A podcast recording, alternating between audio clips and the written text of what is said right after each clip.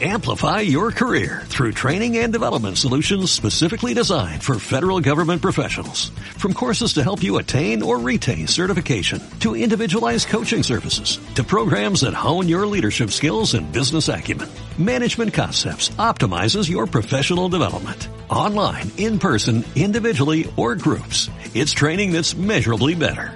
Learn more at managementconcepts.com. That's managementconcepts.com.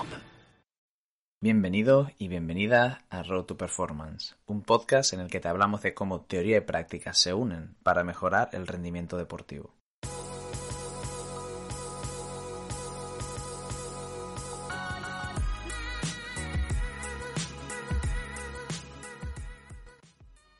Hola de nuevo, ya tenemos un nuevo episodio del, podcast, en esta ocasión charlando con Martí Casals. Martí es bioestadístico y teníamos muchas ganas de hacer en particular esta entrevista porque para todos aquellos nuestros oyentes y nuestras oyentes que estamos interesados en el mundo de la investigación, siempre hay una pata ¿no? en el ámbito de la ciencia y el deporte que seguramente nos cogea un poco más, o al menos hablo, hablo en primera persona, eh, que es la parte de la estadística y cómo aplicamos no solo el método científico en su concepto general, sino en particular algunas de las herramientas que la estadística nos puede ofrecer y cómo también ha evolucionado, ¿no? que Martín nos lo contextualiza muy bien a nuestro ámbito eh, de trabajo, en nuestro caso es el ámbito deportivo. Martí trabaja en, varias vertientes ¿no? de, lo que sería el entrenamiento o, o el deporte, desde la vertiente o perspectiva de la salud, también a la perspectiva o, esta vertiente del rendimiento.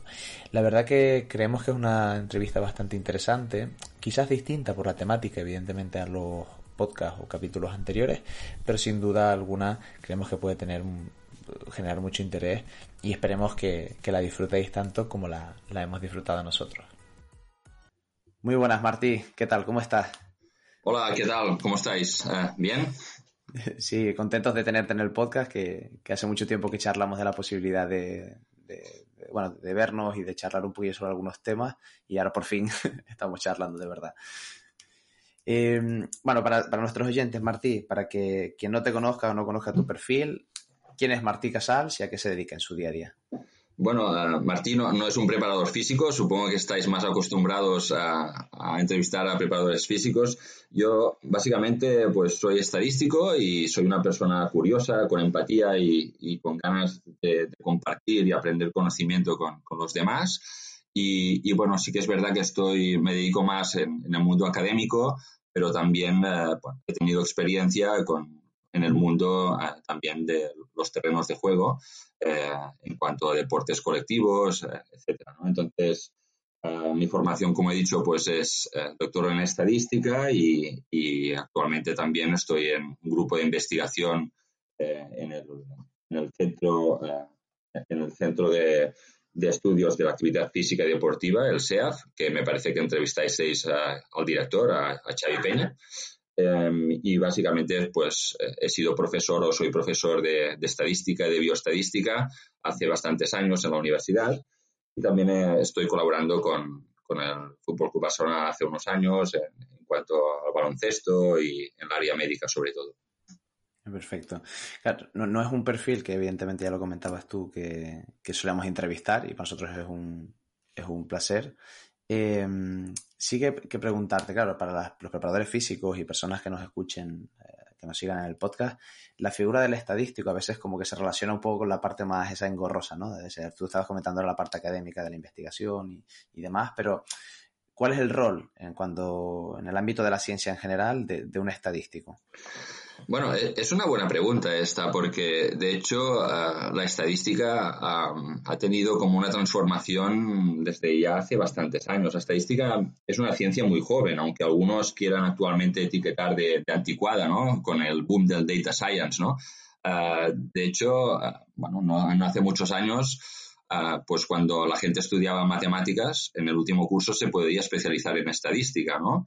Eh, no había una carrera en sí, un poco parecido como en medicina, ¿no? que los odontólogos eh, para hacer eh, odontología no había una carrera, tenían que hacer medicina. Entonces, en los primeros años de, estadística, pues había diplomatura, había licenciatura, ¿no? y actualmente pues hay másteres, doctorados, etcétera. Todo ha evolucionado muy deprisa, pero es una ciencia muy joven, ¿no? Y en este sentido, los roles han ido cambiando. De todas maneras, en cuanto un poco en plan general, eh, el estadístico lo que hace es recoger datos, analizarlos, colaborar con los científicos en todas las etapas de la investigación. Esto es un punto importante tener en cuenta que sobre todo algunos campos tienen muy en cuenta, ¿vale? Porque a veces, por ejemplo, hacer una buena pregunta o tener un diseño con un tipo de datos agregados o no agregados es importante tenerlo en cuenta. El error de medida de tus variables o tus, o, tus datos, ¿no? Son cosas que parecen triviales, pero son muy importantes después para el análisis. Normalmente se cometen errores y la gente solamente piensa en el análisis y los resultados para después entregarlos, pero probablemente lo más importante es lo que hay detrás, ¿no? Y en este sentido, eh, sí que es verdad que eh, intentan siempre eh, colaborar en todas las etapas de la investigación. Y entonces los estadísticos hay diferentes tipos, unos más teóricos, donde evidentemente solo se mueven en congresos con sus compañeros estadísticos y son un poco más teóricos, y otros más aplicados, pues, pues en diferentes disciplinas. De todas maneras, esto también está cambiando y cada vez los estadísticos son menos teóricos, aunque hay grupos de investigación que desarrollan muchas teorías porque si no, no las podríamos aplicar, pero sí que es verdad que se están retroalimentando unos con otros. Entonces, esto hay que tenerlo en cuenta. En cuanto al rol, eh, sí que es muy importante tenerlo en cuenta en cuanto a los preparadores físicos o sobre todo los médicos o otra gente del staff. Tú cuando encuentras un estadístico, eh, puedes encontrar el típico estadístico que tiene un rol eh, totalmente activo o pasivo en la planificación. Pero tú lo tienes que tener en cuenta. Porque claro, eh, tú no sabes cómo te puede ayudar. Porque igual tú solamente lo quieres porque dices, mira, yo ya más o menos lo tengo todo controlado y solo quiero que me haga un análisis. Entonces, tú tienes que saber qué estadístico tienes delante. si tiene que tener un rol activo o pasivo en la planificación. O bien tiene solamente un rol activo en el análisis. Entonces, es totalmente diferente, ¿vale? Él solo hace el análisis y ya está. O básicamente como personal de apoyo. ¿Qué quiere decir esto de personal de apoyo? Personal de apoyo es como empezaron muchos estadísticos, es decir, que hacen un poco de todo, pero no son especialistas en nada, ¿no? Un poco como la estadística, actualmente hay gente que, se piensa que básicamente el estadístico lo tiene que saber todo. Y esto es imposible hay muchas preguntas de estadística que hay algunos estadísticos que no lo pueden saber. Igual que hay algunos preparadores físicos que algunas preguntas de preparación física no las saben porque no son su especialidad. Y a veces nos pensamos que el estadístico es como un mago que tiene que saber todas las preguntas y está mal enfocado. Yo siempre digo que, por ejemplo, el, el estadístico este de apoyo que te estaba diciendo es muy parecido al médico de familia. Es decir, es el que hace el primer diagnóstico, es el que habla con el paciente o es el que habla con el que tiene un problema en cuanto a preparación física con datos y tiene que intentar guiarlo, ¿vale? Entonces, este todoterreno médico de familia o como quieras decirle en cuanto a estadística, eh, pues eh, te ayudará en algunas cosas, pero igual en algunas no es especialista. Entonces, imagínate, tienes muchos datos missing. Hay gente o grupos de estadística que se dedican al missing data o, por ejemplo, otros problemas más de time to event, por ejemplo, con un tiempo hasta supervivencia. Pues hay unos análisis que se llaman supervivencia y hay profesionales de la estadística que son expertos en este campo. Entonces, si tienes un buen estadístico de, personal de apoyo, él, si es un poco, pues bueno, si sabe un poco del tema, te dirá, pues mira, puedo llegar hasta aquí, pero entonces te puedo guiar hacia un especialista es lo que he hecho, por ejemplo, yo muchos años, aunque realmente yo tengo mi tesis en, unos, en un tipo de modelos estadísticos que no hace falta, pues, seguramente eh, llevarlo a un especialista, pero sí que es verdad que intento eh, siempre guiar según los problemas que haya y el diagnóstico, tanto metodológico como en el mundo del deporte, pues ponerme la piel tanto del que hace la pregunta, que es el jugador físico o médico o lo que sea, eh, o entrenador, y también ponerme en la piel del, mejor estadístico que podemos encontrar para, intentar solventar el problema a nivel riguroso. Esto, es un problema, ¿eh? porque a veces hay gente que actualmente ahora habla de la estadística, pero también habla mucho de la innovación y de la tecnología. y dicen, ostras, que claro, gracias a la, evolución de la, tecnología, pero la gente no habla de la evolución de la estadística. Es curioso. Ah, hace, hace, muy poco hay, un artículo ah, que está muy bien, que es de Hellman y Aki, que hablan de uh, what are the most important statistical ideas of the past 50 years. Es increíble, porque ahí te habla realmente todo lo que ha pasado los últimos 50 años en la evolución de la estadística y cosas nuevas. Y y bueno, es una ciencia joven, pero te das cuenta que ha evolucionado de forma increíble. Claro, cuando en, unos pasillos entre un sports scientist o, y un estadístico hablamos, parece que solo hablemos de p-hacking. hay muchas otras cosas eh, que hablar que el valor P. Entonces, eh, hay cosas muy buenas también en, este terreno y a veces también lo, olvidamos. Igual no, no tienen tanto interés, pero igual dentro de unos años sí que serán interesantes. Y en el caso, Martí, ahora estabas haciendo como un barrido así también más general de la evolución de, estos roles como, el tuyo. En el caso del deporte en particular, nosotros que hablamos siempre de los deportes de equipo, que quizás es donde más, me voy a atrever a decir, más cantidad de datos se pueden recopilar, ¿no? Y cada vez la tecnología que lo estabas comentando tú ahora puede, puede ayudarnos a recopilar más datos. ¿Cómo está introduciendo estos perfiles pues en, en los clubes, en los grandes clubes, cómo están funcionando? Sí, ah, bueno, claro, ahora hay como, como una especie de, boom, ¿no? Con esto de, del analytics y, ha habido una especie de, problema, ¿no? Porque como bien decías tú, primero ha habido, pues, se ha unido mucha gente de golpe, ¿no? Es decir, primero ha habido una obsesión en tener muchos datos, ¿no? Un poco como, si yo soy el club que tengo más datos, lo tengo todo controlado, ¿vale?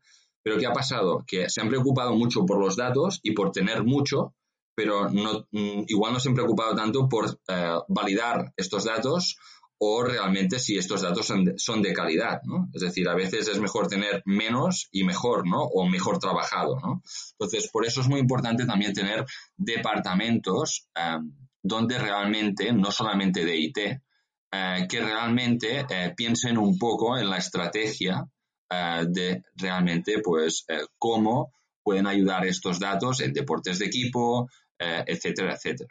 Eh, fíjate que en Estados Unidos la evolución de la estadística del deporte es espectacular. Eh, de hecho, de inicio, los primeros estadísticos que decían ellos eran periodistas. ¿de acuerdo? Los periodistas hacían un poco de, estadística porque veían un partido de tenis o un partido de, pues, de baloncesto y se, notaban algunas cosas, ¿no? Em, después también, evidentemente, hubo la ciencia notacional, ¿no? Que diría yo, ¿no? Me parece que se, llamaba, ¿no? donde se apuntaban muchas cosas en cuanto al performance analytics, ¿no? Y, intentaron un poco, pues, eh, pues hablar de, este término.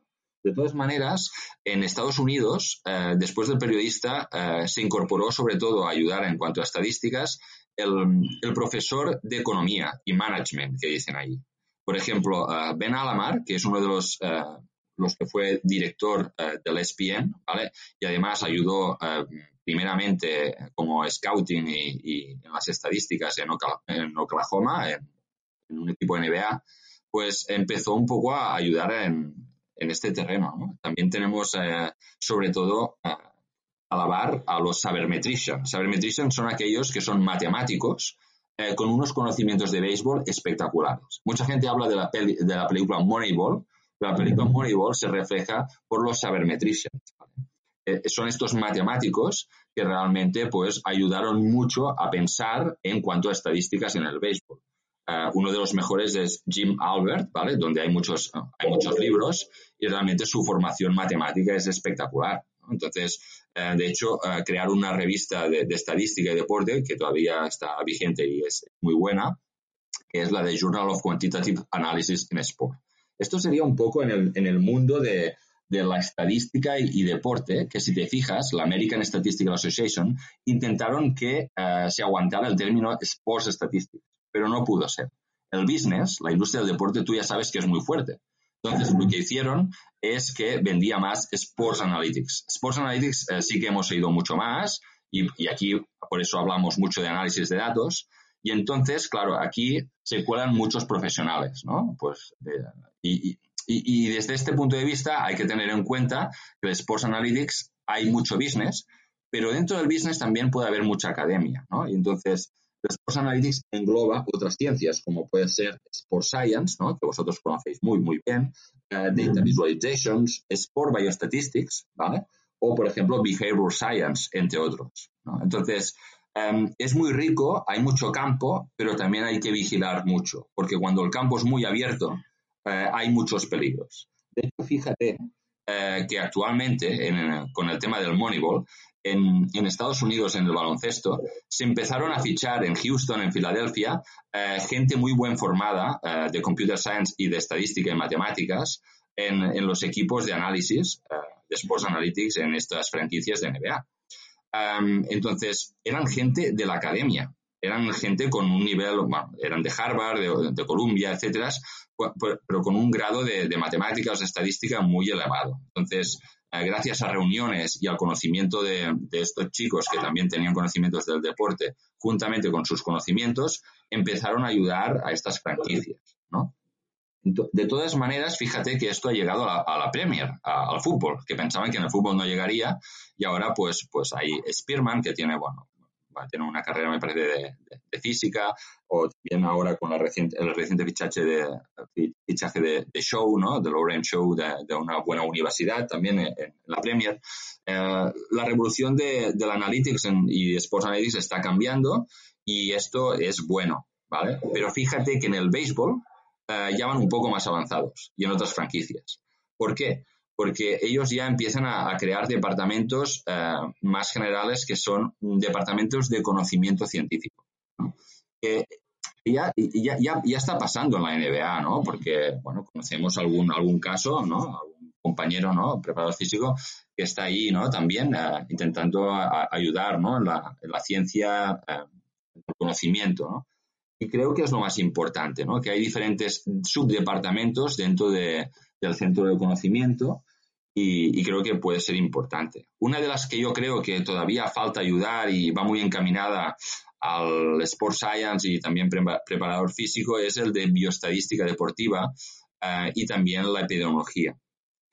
Eh, fijaos que, por ejemplo, en, la vigilancia de las lesiones, eh, muchos medios han hecho muy, muy buen trabajo y se está haciendo muy buen trabajo. Pero en muchas enfermedades, hay registros, hay departamentos, ¿vale? De bioestadística y de epidemiología, como la Johns Hopkins, que están ayudando mucho en este terreno, en enfermedades, y aquí tenemos la IOC, ¿vale? Que sería el Comité Olímpico Internacional en cuanto a epidemiología, donde hay grupos muy potentes, ¿de acuerdo? Pero sí que es verdad que todavía creo que se puede hacer un, paso adelante en este terreno, eh, en algunos, incluso algunos clubs, e intentar asesorar un poco más. Pero bueno, esto poco a poco se, está cambiando y, veo que es, increíble la, evolución que hemos tenido. Actualmente, por ejemplo, eh, uno de los mejores estadísticos deportivos del momento, como es eh, Michael López, em, él estaba dando clases eh, de estadística tan tranquilo porque le encanta la educación de la estadística en la universidad en Estados Unidos. Su grupo lo, lo ficharon todos, ficharon todos sus jóvenes doctorandos a diferentes franquicias de, pues, de de la NBA, de la NFL, de MLB, en, todas las, todos los deportes y al final solo quedaba él y lo han fichado y ahora es el director eh, básicamente de Sports Analytics de la NFL. Es decir, te das cuenta que la academia cada vez ha tenido un peso más importante en el mundo también de la industria del deporte. Pero esto está pasando en Estados Unidos. Aquí Em, no está pasando del todo, no, no, no, es, no es tan parecido, todo cuesta un poco más y las cosas son un poco más diferentes. Pero bueno, poco a poco.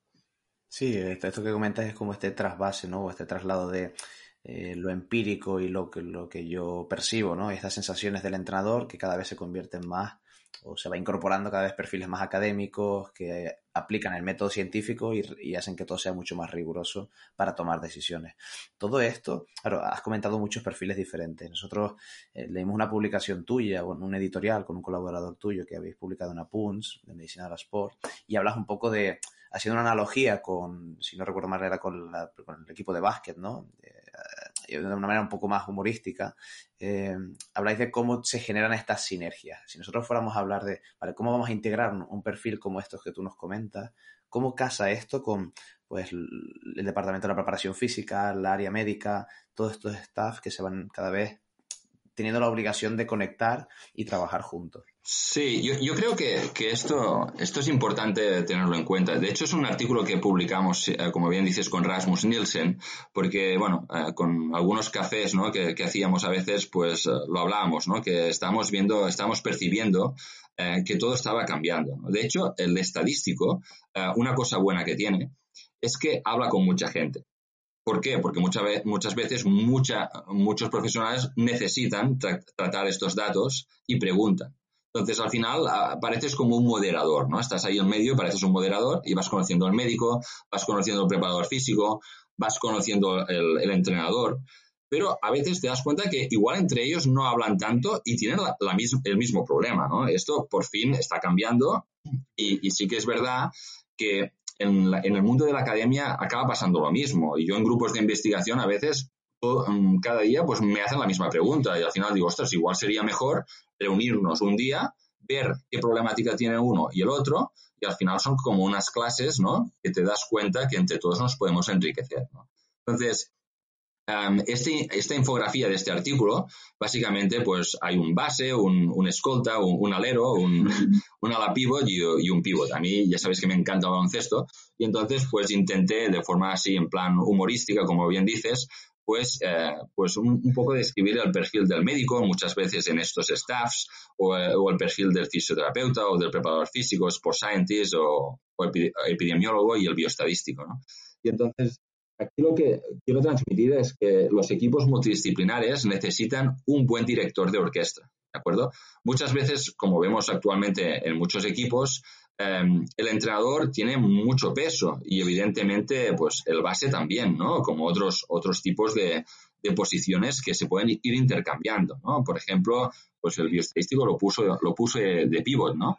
Pero sí que es verdad, y explica un poco por qué, pero sí que es verdad que, por ejemplo, Sport Scientist, ¿no? Que seríais más vosotros, ¿no? Ah, pues directamente eh, vemos que está en la posición de tres, ¿no? De alero. Y yo siempre digo una cosa, los, los sport scientists, sobre todo los australianos, eh, son los que realmente impulsaron mucho lo que se podía hacer en cuanto a esta ciencia. Yo me acuerdo en INEF, hace muchos años, eh, era, era como un poco complicado ver lo que se está haciendo ahora. Ha evolucionado mucho la ciencia del deporte. Actualmente vosotros pues ya hacéis muchos, muchos trabajos, muchas cosas y, por ejemplo, pues eh, en este sentido habéis cogido una responsabilidad importante y han evolucionado mucho los últimos años este perfil. Entonces, la posición de tres, ya sabéis, pues ah, hay, hay, míticos jugadores que me encantan, ¿no? Como Arturas Carnisovas hace mucho tiempo, ¿no? Que me gustaba esta posición, o por ejemplo Pete Michael, bueno, hemos tenido jugadores eh, muy interesantes, ¿no? Entonces, este perfil eh, realmente creo que es un perfil que puede ayudar mucho, pero no rinde si realmente no tiene un buen base eh, y, o no tiene un buen pivot o no tiene un buen entrenador, ¿vale? Entonces, ¿esto qué quiere decir? Que igual a veces falta eh, más comunicación entre profesionales de un mismo staff eh, porque nos ahorraríamos tiempo y seguramente podríamos mejorar en el conocimiento, ¿de acuerdo? A veces también topamos con la cultura, ¿vale? Con la cultura de profesionales que esto es mío, esto no es mío y esto es un problema. Así que es verdad que cada uno tiene que tener en cuenta muy bien su perfil, eh, sin, irte un poco de, tu línea de trabajo, pero sí que es verdad que el director es clave. Cuando antes decía que los departamentos del conocimiento en, las ligas o, en otros clubes están imponiendo o lo están viendo, es, clave. por ejemplo, en nuestro centro de investigación con Xavi Peña, pues lo vemos, ¿no? Eh, en algunos senios intentamos guiar e intentamos ayudar, ¿no? Y, esto es, es, es, importante, ¿no? Trabajo de equipo eh, pero no que suene como, trabajo de equipo, sino hechos, ¿no? Porque a veces igual un preparador físico le enseña a un médico los datos que tiene y después al, día siguiente sale al revés, ¿no? Y entonces, si los juntamos, igual veremos más cosas y el entrenador entenderá por qué hay que poner este jugador o no, ¿vale? Y si después viene el Sports Analytics, eh, Analyst, ¿no? Y dice, ostras, tiene un rendimiento muy alto, pero claro, después de la lesión, pues han pasado alguna cosa, pues bueno, eh, al menos entrará en debate y podremos ayudar también al jugador tanto en su rendimiento como en su salud. Sí, en esto totalmente de acuerdo. Yo también creo que desde el campo, como, preparador físico, creo que esta tendencia cada vez se, ve más, es decir, cada vez hay más comunicación entre los equipos, cada vez hay más necesidad de compartir información, porque al final el beneficio último es para el jugador, ¿no? O para la jugadora. Sí, a veces, a veces nos olvidamos, ¿no? Que, que realmente, porque, porque hacemos las cosas, ¿no? Y, y, nosotros eh, lo intentamos, intentamos ayudar. Pero, por ejemplo, si tú tienes una pregunta sobre, sobre uh, una lesión de tus jugadores, pues igual todos pueden aportar, pero con su línea de experteza. Pero el, el tema no es que tú debes aportar uh, pues la clave, ¿no? Es decir, que entre todos podemos ayudar. Cada uno tiene sus skills, ¿no? Y, y a veces perdemos un poco el norte y creo que tenemos que intentar más uh, dar ejemplo como equipo, ¿no? También en deportes de equipo. Sí, sí. Voy a, voy a un poco la temática ahora, Martí, de, las, preguntas para hacerte, porque perfiles como el tuyo, cuando los invitamos al podcast, nos gusta mucho hablar un poco de, la literatura científica, de la evidencia que hay publicada.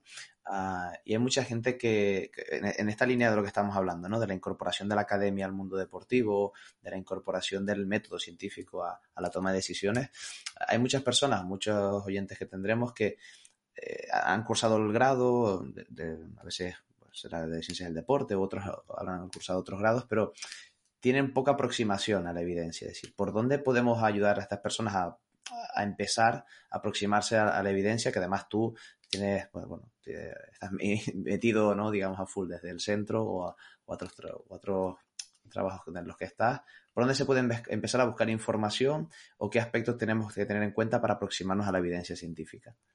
Bueno, eh, fíjate que, por ejemplo, eh, el médico, cuando lo puse de base, es, por una cosa, es porque en los programas de, la educación eh, siempre han tenido algunas asignaturas relacionadas con epidemiología, con estadística, pero también con metodología o, la evidencia científica, ¿no? Y entonces esto siempre nos ha llevado ventaja respecto a otros profesionales, ¿de acuerdo?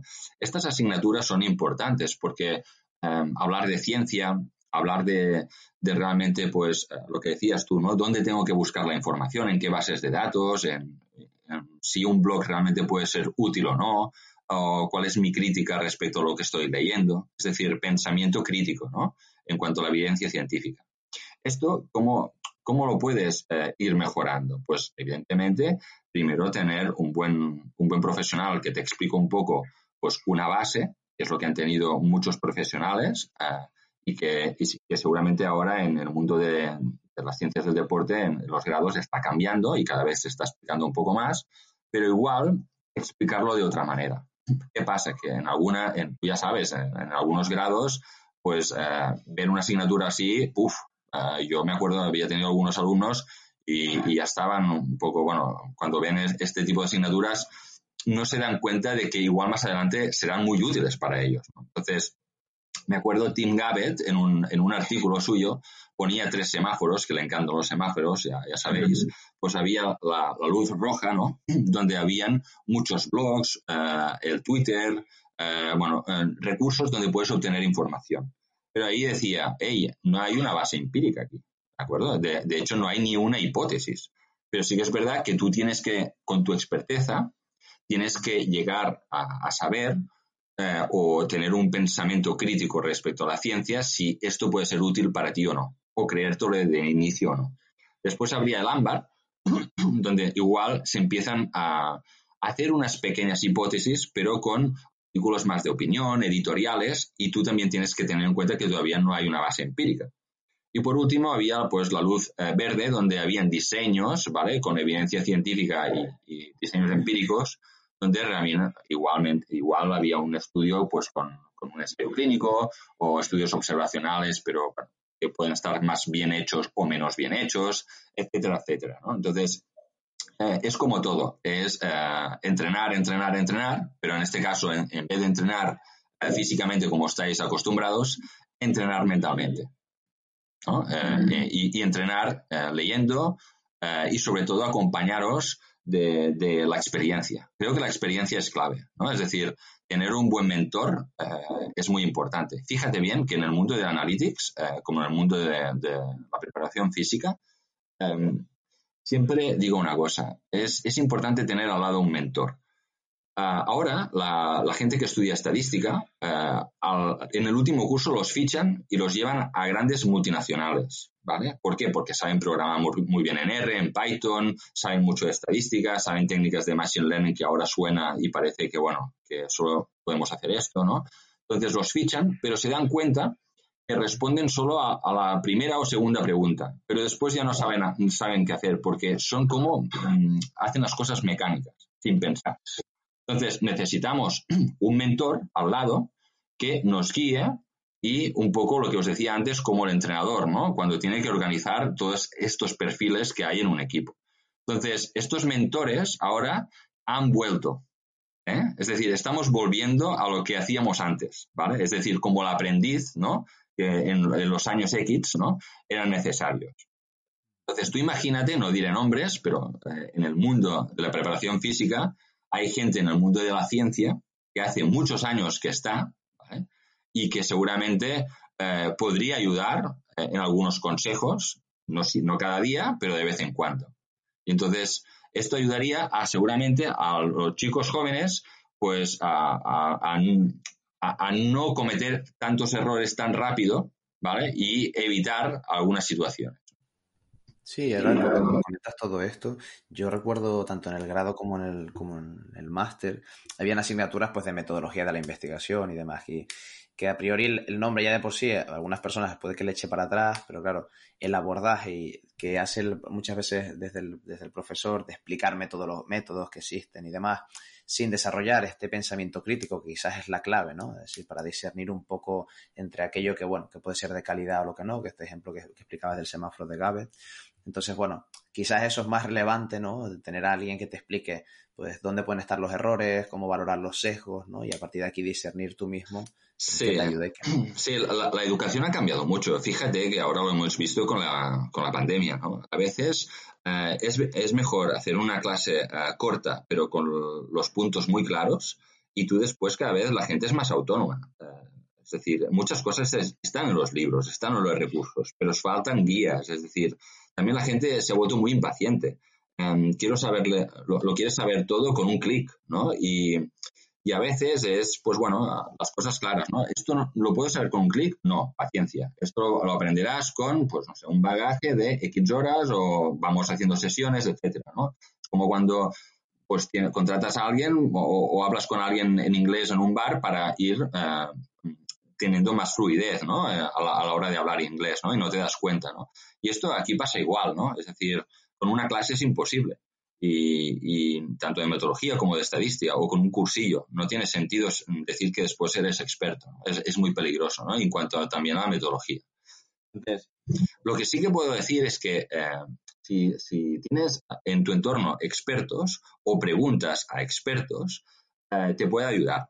Por ejemplo, tener también detectado, ahora tenemos la, suerte o no suerte a veces de las redes sociales, pero tú imagínate que estás muy interesado en el tema de la prevención de lesiones desde un punto de vista de epidemiología en adolescentes. Pues, por ejemplo, Caroline, Caroline Emery, eh, de Canadá, una gran profesional fisioterapeuta y también estudió uh, pues, algún máster de epidemiología, pues realmente eh, yo, por ejemplo, voy a Google Scholar y me pongo como alerta de que todas las publicaciones que haga eh, esta investigadora, pues las tenga eh, detectadas y me avise en mi mail. Esto es fantástico. Cuando digo Caroline Emery, he puesto de ejemplo, pero por ejemplo, que me gusta otra cosa y, pongo otro referente. Entonces, esto lo que hace es, ah, va muy bien porque a veces no lo puedes leer todo. Entonces, cada uno pues puede tener controlado pues eh, estas cositas, ¿no? De, decir, ostras, pues mira, me gusta mucho cómo escribe esta persona. Pues cuando hace una nueva publicación a veces se me pasa, ¿no? o, alerta, ¿no? Y esto, esto ayuda. Esto ayuda a, también a ti mismo, estas alertas, pues cada dos o tres meses leer. Bueno, yo leo bastante más, ¿eh? Cada día, bueno, siempre hay mucha información. Pero sí que es verdad que depende de lo que estés dedicando. Este es un punto importante. Hay, hay gente que se olvida que con esto de la Sport Science parece que todos los preparados físicos son Sport Scientists. Esto, esto es falso, creo, ¿eh? Y no, no os está ayudando, ¿vale? Porque en, en, el, en el campo hay mucho trabajo también. ¿de acuerdo? Y parece que el preparador físico de toda la vida, ahora si no haces un máster o no haces un doctorado, no eres nadie. Y creo que se están equivocando desde este punto de vista. Mirad que yo soy académico, ¿eh? pero realmente eh, hay, hay, hay, faena para todos, hay trabajo para todos y, también tiempo para todos. ¿no? Y, creo que es importante también tenerlo en cuenta, eh, que todos estamos haciendo nuestro trabajo y estamos ayudando. Sí, ahora que comentas este tema, es verdad que hay una como una digamos, una cierta, lo llamaré presión, ¿no? De que tienes que leer mucho cada vez más, tienes que empezar a formarte en cosas que a lo mejor no tenías en, un inicio en mente, ¿no? Pues la programación, que se empieza a hablar de que los preparadores físicos deben empezar a entender cosas de cuando a lo mejor quizás el arte de la preparación física, desde la experiencia y desde el barro del campo, ¿no? Pues tiene que también convivir con esa realidad que supongo que, todo, que todo realmente es para bien, ¿no? Es decir, hay cosas que son para bien y, no hay una verdad absoluta. A, veces también nos olvidamos, ¿no? Que la ciencia también hay mala ciencia, ¿verdad? Igual que también la gente que solo vive de opiniones, pues eh, malo, ¿no? Entonces, un, poco de equilibrio, ¿no? Y, y, nunca pensar que siempre tienes la verdad absoluta, ¿no? Esto es muy importante y bueno, más adelante, si quieres, ya, hablaremos de, algunos temas de estos, ¿no? De, las publicaciones, ¿no? Sí, quería, quería aprovechar para preguntarte, ahora que estabas hablando un poco de, ah, de, cómo, de, cómo filtrar un poco toda esta información que cada vez hay más y, cuesta un poco estar al día de, aquellos temas que nos interesan. Cuando, tú que estás acostumbrado a leer mucho, eh, cuando tú abres una publicación, tú abres un paper nuevo, ¿qué es lo primero que sueles ir a mirar? Eh, ¿Sobre qué ítems o qué partes del artículo vas a leer para saber si esto es interesante o no y saber si seguir leyendo o no? Bueno, eh, claro, estás preguntando a un estadístico. Esto es muy peligroso. ¿eh? normalmente, siempre, siempre miro methods, la, parte de metodología. La parte de metodología es muy importante porque incluso a veces no miro ni el título, directamente methods. ¿Vale? ¿Por qué? Porque veo ahí, ahí hay muchas cosas. Hay la validez interna, el, tema de los sesgos.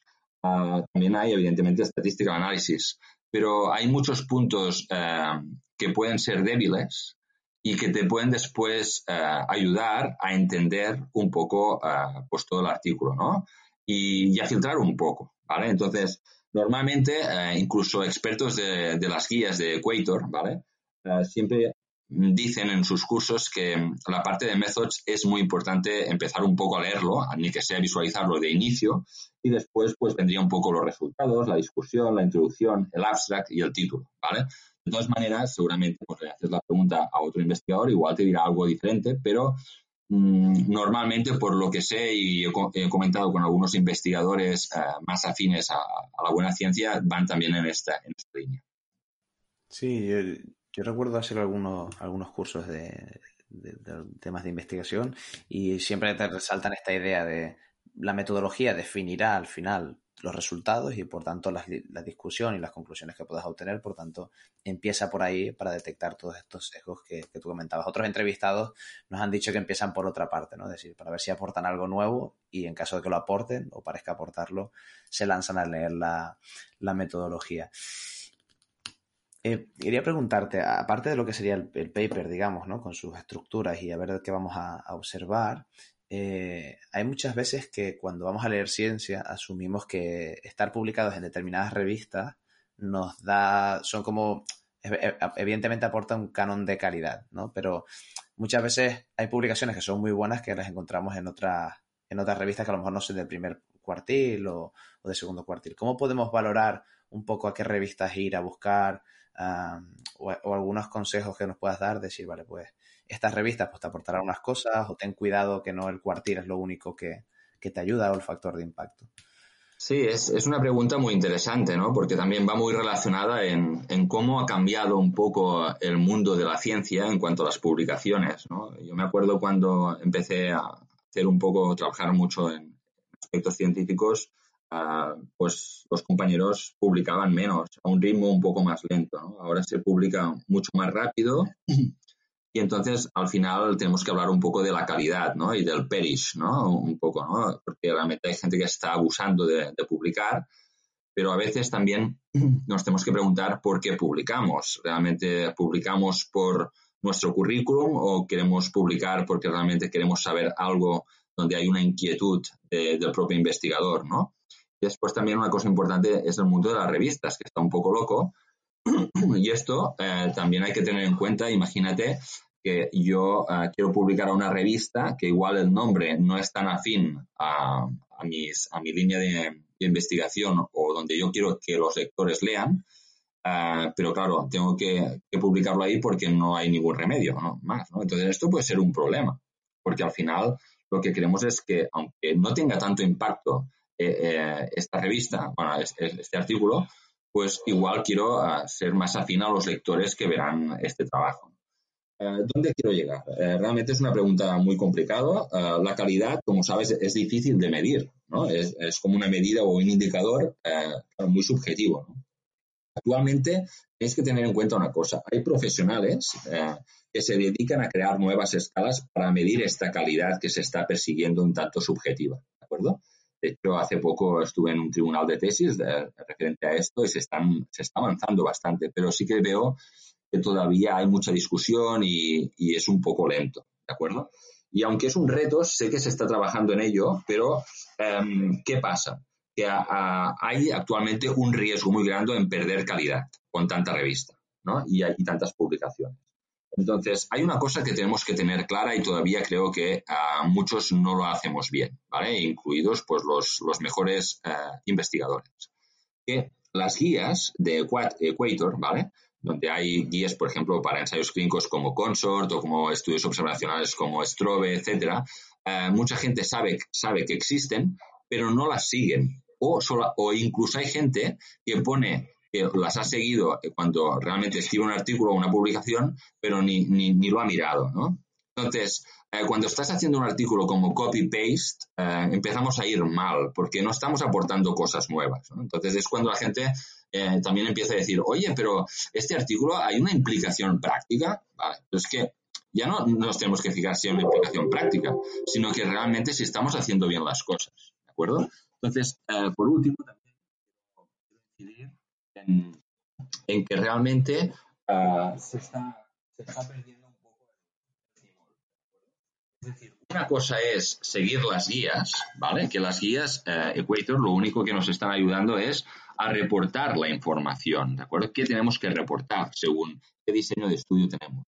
Pero no, nos están diciendo, eh, no, no, estamos midiendo la calidad, ¿de acuerdo? Es decir, una cosa es reportar la información y otra cosa es la calidad de si han hecho bien las cosas o no en este artículo. Son dos aspectos muy diferentes, ¿de acuerdo?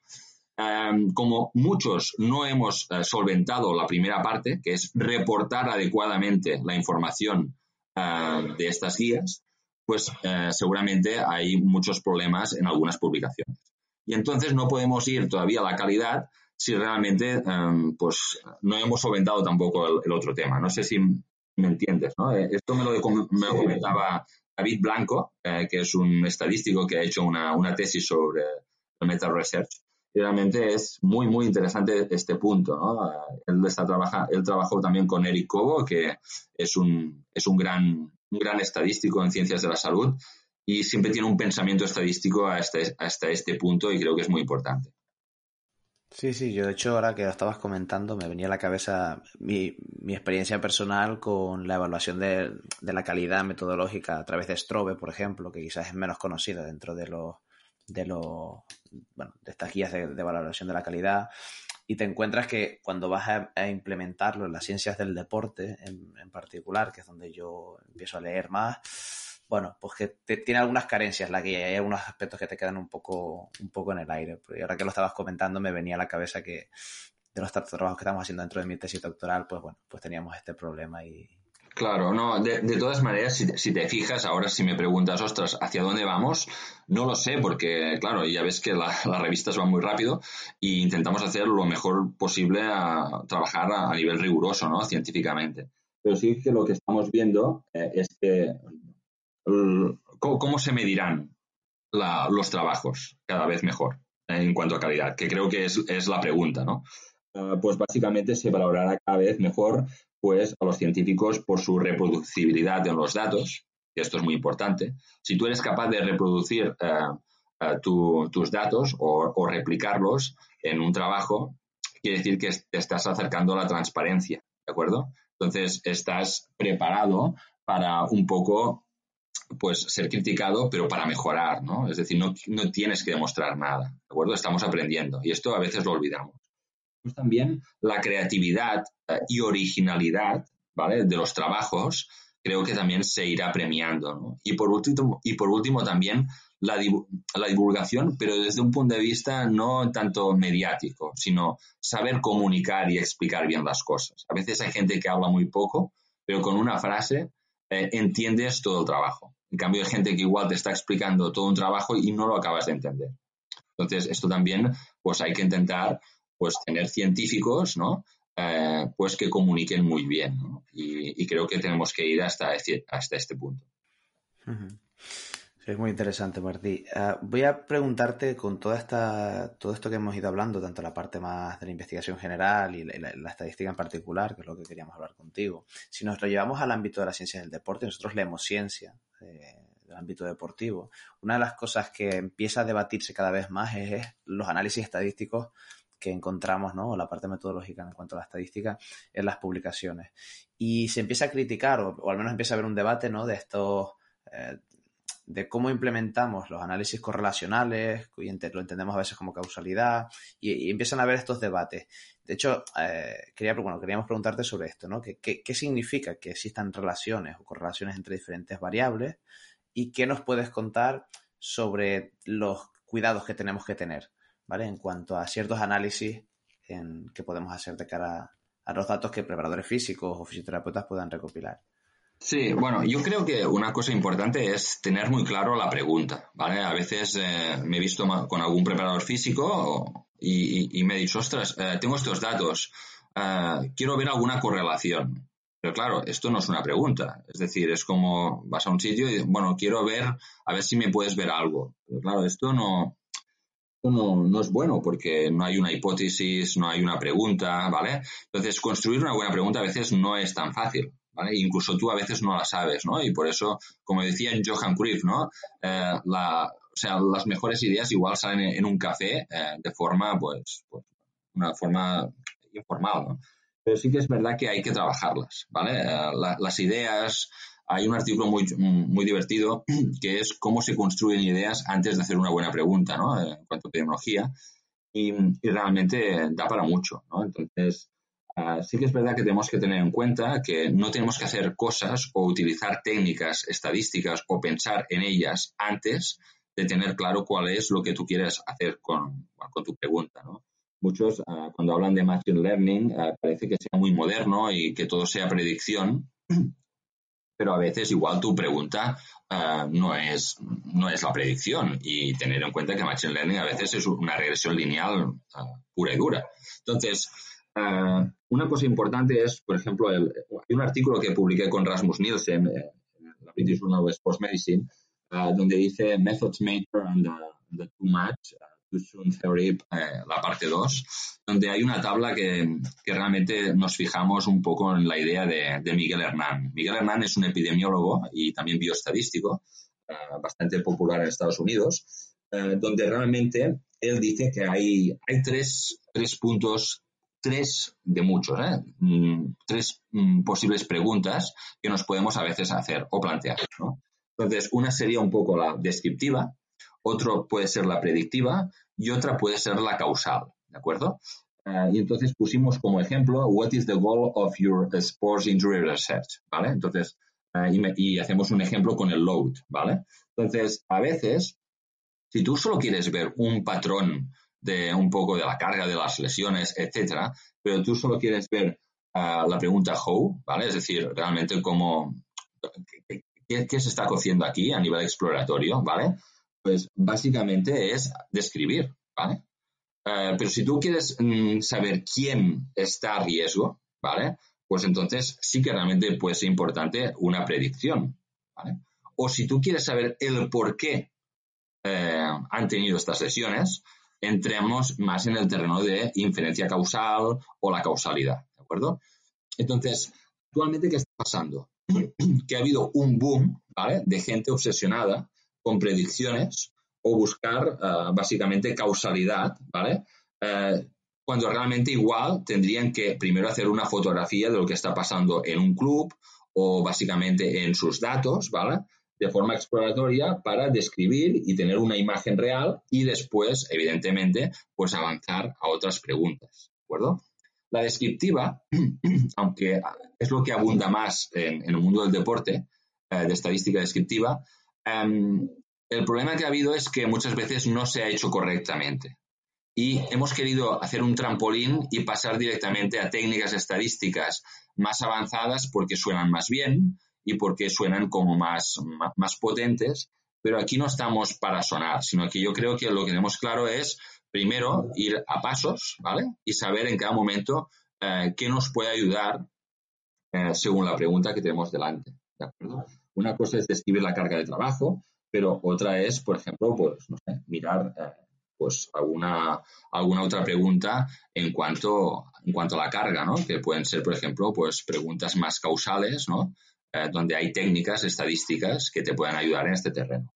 Entonces, esto, esto es importante tenerlo en cuenta y evidentemente también aquí hay otro terreno que es el de la visualización de los datos. La visualización de los datos ha mejorado mucho y está ayudando mucho para poder transmitir incluso a gente motivarse más para, para, la parte de la, la, exploración de los datos, pero también hay que vigilar, porque eh, no todo es pintar o no todo es programar, ¿no? Entonces, eh, hay, hay, que tener en cuenta los sesgos que puede haber en un análisis descriptivo, ¿vale? Y aquí entraría, pues, lo de siempre, ¿no? La validez interna, validez externa, eh, y, y, bueno, explicar muy bien todo esto y ser un poco cauteloso cuando tú realmente haces un estudio según qué diseño tienes delante, ¿no? Porque una cosa son los estudios observacionales y otro son los estudios experimentales. A veces sí que es verdad que está mucho de moda, o si no haces un ensayo clínico, parece que no, que no estás, bueno, claro, no hay evidencia, bueno, este estudio igual no, no es tan importante. Y hay que tener en cuenta una cosa, hay muchos RCTs, hay, hay, algunos RCTs o estudios experimentales que pueden ser que no estén del todo ex, mm, fantásticamente bien hechos, ¿vale? Y, también hay algunas, ah, también hay algunos problemas en algunos estudios eh, con evidencia más alta teóricamente, ¿no? Es importante tener claro las escalas de evidencia según los diseños, pero bueno, ah, y también tener claro qué estamos haciendo, si un estudio exploratorio o un estudio confirmatorio, que a veces esto no, no se habla mucho y, y hay que tenerlo en cuenta. Como decía mi amigo Eric Cobo, ¿no? y profesor de estadística aquí en Barcelona, em, él siempre me, dijo una cosa que, se me quedó y me decía, un ensayo clínico, una pregunta. Datos reales y muchas veces observacionales, N preguntas. Es decir, hay muchas preguntas en estudios observacionales, pero también hay el peligro de muchos sesgos. Y entonces, es un challenge también para los investigadores. Hay gente que dice, ostras, qué suerte, has hecho un ensayo clínico. Y los que no hacemos ensayos clínicos, ostras, pero bueno, igual también eso es, un reto, ¿no? Porque conocer eh, el mundo de los sesgos, que hay seguramente más de 400 o 500 sesgos, pues realmente hay, hay mucho terreno, ¿no? Para avanzar en, este sentido. Y por último, acabo, que a veces hay, gente que solo habla de Big Data ah, y predicción, pero tenemos que acordarnos de toda la gente o profesionales estadísticos y, algunos no estadísticos, más metodólogos como epidemiólogos, que han trabajado mucho en moderate data, es decir, cuando tienes al menos 2.000 o 3.000 o, o 6.000, por ejemplo, filas, o small data. Small data, los fisioterapeutas ya lo sabéis también, o unos, o unos preparadores físicos, trabajar con, pequeños, eh, con, datos pequeños no es fácil tampoco. Entonces, cuando la gente habla mucho de Big Data. Creo que es muy importante los profesionales que no han pasado directamente de hacer un grado o hacer un cursillo y pasar a ser expertos en Big Data, sino que los buenos ah, analistas son aquellos que han pasado por las tres partes. ¿Por qué? Porque realmente eh, tienen en cuenta muchos aspectos que eh, a veces eh, se pueden obviar. Por ejemplo, en Small Data todos sabemos que hay lo que se llama Ah, pues la n igual a 1, ¿no? Los análisis con n igual a 1. Imagínate ahora con ah, la precision medicine, ¿no? Que ahora se ha puesto más de moda o, personalización también con preparación física, ¿no? donde hay que seguir una consort con n igual a 1. Entonces, ah, es un mismo jugador y, bueno, hay sus cosas, sus ventajas o inconvenientes, pero sí que realmente el campo de la estadística y de la ciencia de datos es tan grande que a veces nos olvidamos que, hay mucho trabajo y, que, y, que, hay que ser humilde en la investigación, ¿no? En este punto. Sí, con todo esto que comentas, yo tengo la percepción, Martí, que al final son, cuando, tú vas a leer ciencia, acabas yendo a revistas, evidentemente, para, para ponerte al día, ¿no? Y, y, aprender, pero el mundo de la editorial y de, las revistas como que te, nos ha empujado, ¿no? A veces a ciertos tipos de publicaciones, ¿no? porque tú lo estabas comentando ahora, y no otras. Por ejemplo, uh, yo tengo la percepción, ahora que estoy inmerso en la tesis doctoral, que faltan muchas fotografías de muchos entornos diferentes, ¿no? Y, y tengo la percepción de que faltan publicaciones descriptivas, puramente descriptivas para entender qué ha pasado. Lo que pasa es que quizás es menos atractivo, porque al final estás hablando del pasado, no puedes hablar del futuro y tienes esta percepción de, bueno, pero ¿qué va a pasar después? Ya, bueno. Claro, no, y, hay modas también, porque a veces, por ejemplo, cuando dices, he hecho un estudio retrospectivo, ¿no? Ostras, y, hay gente que hace, pues, bromas, ¿no? Decir, ostras, es, los estudios del retrovisor, ¿no? Pero mejor hacer un estudio del retrovisor que empezar a hacer un estudio y, que lo has hecho mal y ni, te has leído el artículo. ¿no? Entonces, claro, e, e, esto es un problema. Esto es un problema. Al final eh, vamos a la base, ¿no? Es decir, los científicos o la gente que se dedica o se quiere dedicar a la ciencia no tiene que ser, estar impuesta. Es decir, eh, lo hace porque realmente le gusta. Es decir, cuando haces una tesis doctoral es porque tú realmente eres una persona curiosa y aparte de lo que estás haciendo, pues tienes ganas de aprender, ¿no? Entonces, cuando ya se, cuando hay un poco ya de marketing, en el sentido de que esto me puede ayudar porque entonces tendré más títulos o igual títulos que mi compañero, etcétera, esto ya se empieza a desvirtuar, ¿no? Entonces, la ciencia, eh, si te la tomas en serio, pues hay centros muy potentes donde realmente, pues, pues si te gusta la ciencia, pues eh, te puedes dedicar, pero también hay cosas buenas y cosas malas. Y no todo es lo que parece. Y entonces es importante eh, que no te engañen. Y por eso decía eh, que es cada vez más importante tener un guía, un mentor que te ayude a prevenir todo esto, a, los riesgos, porque no, podemos perder tiempo, yo creo. Al final, al fin y al cabo, mm, el tiempo es oro, ¿no? Y igual son horas que podemos hacer también otras cosas, ¿no? Sí, sí, sí. Yo, a veces cuando lo vives desde el mundo del deporte, ¿no? Que tiene este punto de inmediatez ¿no? Y de, vamos, tenemos que ganar el fin de que viene, tenemos que... Sí, todo se habla de futuro. A veces es complicado, ¿no? Porque la, cultura, claro, yo, yo vengo de otra cultura y, y, claro, ahora ya pues ya me he acostumbrado un poco, pero sí que es lo que dices tú, ¿no? Claro, la, la cultura más del deporte es una cultura de resultados, ¿no? De, de inmediatez, ¿no? Y también muy competitiva, ¿no? Y, y a veces sí que realmente, evidentemente, puede ser más sana o menos sana, pero sí que es verdad que es importante em, balancear un poco todos estos campos y decir, ostras, ¿qué me compensa o qué no me compensa? ¿no? Y, la academia está pasando un poco lo mismo, ¿no? Es decir, ostras, pues si yo voy a dar cuatro clases o estoy estudiando el doctorado es porque realmente es un momento que me, me aíslo un poco de, otras cosas eh, y puedo aprender o puedo reflexionar eh, sobre puntos que no había pensado nunca, ¿no? Sí, sí, el conocimiento al final tiene sus, tiempos, ¿no? Y, sobre todo, eh, no, tanto el aprender, que evidentemente tiene sus tiempos, sino el hecho de crear conocimiento nuevo y transferirlo. Eso también requiere de, mucho tiempo. Yo, por, ir cerrando un poco la, charla, Martí, que, para mí me quedaría un buen rato más charlando contigo, pero quería hacerte dos preguntas finales. Una es, para todas estas personas inmersas en el ámbito del deporte, que quieren un poco recopilar datos eh, y ordenarlos de alguna manera, ¿qué, ¿qué, consejos les podríamos dar? Es decir, estamos, a veces lo que tú decías, ¿no? Primero una buena pregunta, pero ¿cómo ordenamos los datos desde que nosotros vamos a, acercarnos a recopilar hasta que podemos transmitir información o conclusiones que se han obtenido? Claro, hay, hay diferentes eh, eh, protocolos, ¿no? Y, primeramente eso que se llama wrangling data, ¿no? Es decir, no solamente es dominar, por ejemplo, un software computacional, sino realmente, pues, eh, estos datos, pensar si pueden haber missing, si pueden haber outliers, si todos los datos están de, dónde vienen, cuál es la validez, el error de medida. Pensar, ¿no? Primero pensar a nivel statistical thinking y computational eh, thinking, ¿vale? estos puntos cómo, cómo se pueden eh, pues ir mejorando, cómo puedes tener un protocolo o pauta, ¿no? De realmente preguntarte si alguna variable, si la quieres preguntar si si sigue una distribución normal o si hay una independencia, hay interacciones o las asunciones, todo esto cómo, cómo se puede intentar pues, eh, pues ir obteniendo esta información. Pues probablemente con formándote, ¿no? Y, con experiencias, ¿no? Y, y tener al lado gente pues que te pueda, te pueda ayudar, ¿no?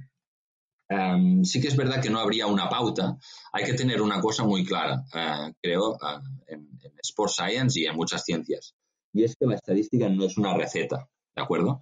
Eh, hay, sí que es verdad que a veces hay gente que dice, ostras, mira, yo, yo aplico una nova, pero a ver, las cosas no son, no, no, son recetas, ¿no? A veces igual tienes una pregunta, pero tienes que tener, pues, pues bueno, primero tienes que, ver un poco el método científico que decías tú antes, ¿no? Entonces, una cosa es la exploración de, datos, ¿vale? El, wrangling data, que de hecho hay un artículo que está muy bien eh, para gente que está estudiando el doctorando, eh, que es de la American Statistician, y después si quieres te puedo, te puedo pasar el artículo, de cómo trabajar un poco cuando tienes los datos de inicio en un, en un Excel o en una base de datos que no sea Excel, etcétera, para intentar pensar en estos puntos que decías tú. Pero un poco para resumir, eh, yo diría un poco la importancia eh, en las ciencias del deporte es que tenéis que tener en cuenta la educación estadística se está actualmente transformando, está cambiando. Es decir, en ciencias del deporte eh, decía que esta materia igual no era importante, ahora pues muchos están viendo que sí que es importante tanto para la ciencia como también en el mundo de Sports Analytics, ¿vale? Pero sí que es verdad que tenéis que tener en, cuenta que sobre todo hay muchos programas de estadística en muchas otras carreras que se están cambiando a, mejor, pero en las carreras de ciencias del deporte creo o creo que sería conveniente eh, también que hayan profesores o profesionales eh, del mundo de la estadística que eh, puedan explicar estas asignaturas, pero desde un punto de vista también amigable y más aplicado. ¿Por qué? porque si no al final esto va a ser contraproducente a, la larga, ¿no? Es decir, es es como, cuando vemos a entrenadores personales sin grado o fisioterapeutas sin grados con un curso de masajista, porque esto también puede tener consecuencias. Yo, por ejemplo, sé que hay muchos eh, profesionales académicos del mundo de la estadística deportiva en España que tenemos y que podríamos preguntar en la sociedad eh, de matemáticas o de estadística y habrían nombres interesantes como Román Salmerón en Granada, o José Mari Ferpón en Sevilla, o Dagin y Lore Zumeta en Bilbao, o Klaus Langor en Barcelona. Y esto a veces no se conoce y igual eh, nos podría ayudar a enriquecer más la estadística deportiva, ¿de acuerdo?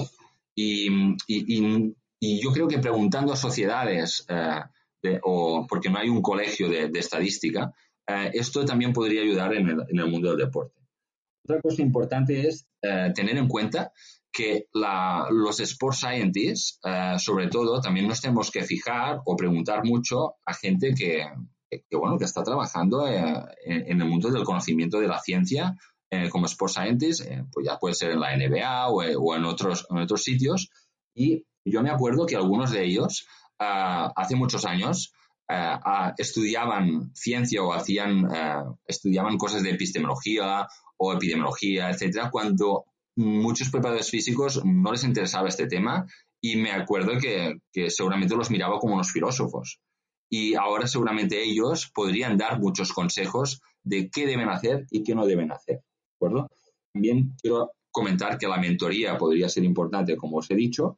Y por último, fijarse también en el mundo de, eh, por ejemplo, de profesionales de los médicos. Los médicos eh, nos llevan mucha ventaja porque son capaces de experimentar eh, cualquiera de sus ideas muchas veces, ¿vale? Pero también han habido muchos problemas que se han encontrado con la estadística, como el p-hacking, la correlación no causalidad o cosas que ahora estamos comentando en esta entrevista. Entonces, por eso quiero acabar, ¿no? Un poco con la comunicación o la discusión entre nosotros amigable eh, puede ir muy bien y puede ser muy enriquecedora, no para nosotros, sino también para, la ciencia, ¿no? Sí, totalmente.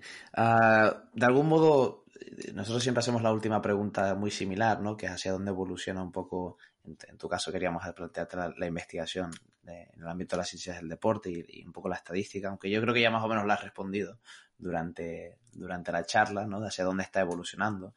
Y quería aprovechar, ahora que estabas hablando de estas cosas, hacerte una pregunta ah, diferente, ¿vale? Y es, para todas las personas que ahora que te han escuchado durante aproximadamente una hora y les ha interesado el tema, ¿dónde pueden ir a buscar información que les ayude a establecer unas bases? ¿O, qué, literatura pueden ir a consultar? Ya sean libros, blogs, que, les ayude a entender, vale, Martín me ha hablado de todo esto, ¿no? y yo quiero saber, pues bueno, un poquito para orientarme y ubicarme. Sí, bueno, es, es, complicado, es, es, complicado buscar una, una, cosa, ¿no? Porque cada uno igual tiene un... Pero sí que es verdad que, bueno, yo, por ejemplo, escucho mucho a, David Spiegel-Halter, ¿vale? Es un estadístico eh, que, que, explica la estadística de otra manera y, y me gusta mucho cómo, cómo, habla, cómo habla, ¿no? Y, y, por ejemplo, también a veces en Twitter sigo a Anabel Forte, ¿no? Que es una divulgadora estadística muy buena en, en Twitter y, y, está muy preocupada por un poco, pues, la didáctica de las matemáticas, de cómo explicar la estadística. Um, ella pues es un poco un todoterreno en este sentido y nos está ayudando a pensar, ¿no? Yo actualmente estoy eh, pensando en, hacer algún curso o hacer alguna charla sobre statistical thinking, de hecho ya he hecho alguna, porque creo, lo que decía, la, educación en Estados Unidos ya está empezando a cambiar, eh, cómo se explica la estadística de, de, una forma diferente e intentar, pues, pues bueno, evitar las recetas, evitar eh, cosas mecánicas y pensar un poco más, tanto a nivel computacional como a nivel también estadístico. Y, creo que eh, al final lo que preguntabas, ¿no? Ostras, ¿dónde podemos ir? Eh, está bien saber dónde podemos ir, pero igual es más importante con quién podemos ir, ¿no? Porque, porque a veces lo que decía del entrenador, ¿no? Si tú tienes un entrenador que cada día te levantas por la mañana, pero sabes que te explicará algo nuevo o que aprenderás, vas mucho más motivado. Pero si vas a una clase de estadística que igual es como muy todo mecánico, pues al final, al cabo de tres días, pues igual, pues eh, cerrarás los libros, ¿no?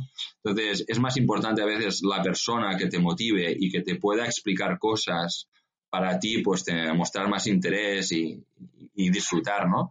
Y bueno, yo lo veo un poco así. Eh, tanto la ciencia como la estadística y el deporte, las tres cosas que me unen y que me, me encantan, Em, si, no, si no tengo pasión, eh, probablemente no, no me dedicaría a ello, ¿no? Y, realmente a veces eh, perdemos de vista esto y, y, bueno, ya, ya sabemos que a veces hay otros, otros puntos que pueden ser de interés, pero que estos son muy importantes para nuestra salud mental y también incluso física, ¿vale? Porque, porque el rendimiento, a veces estamos obsesionados con el rendimiento y nosotros no somos Ah, mm, no, somos un prototipo, ¿no? No somos la gente que realmente estamos promocionando bien el rendimiento, ¿de acuerdo?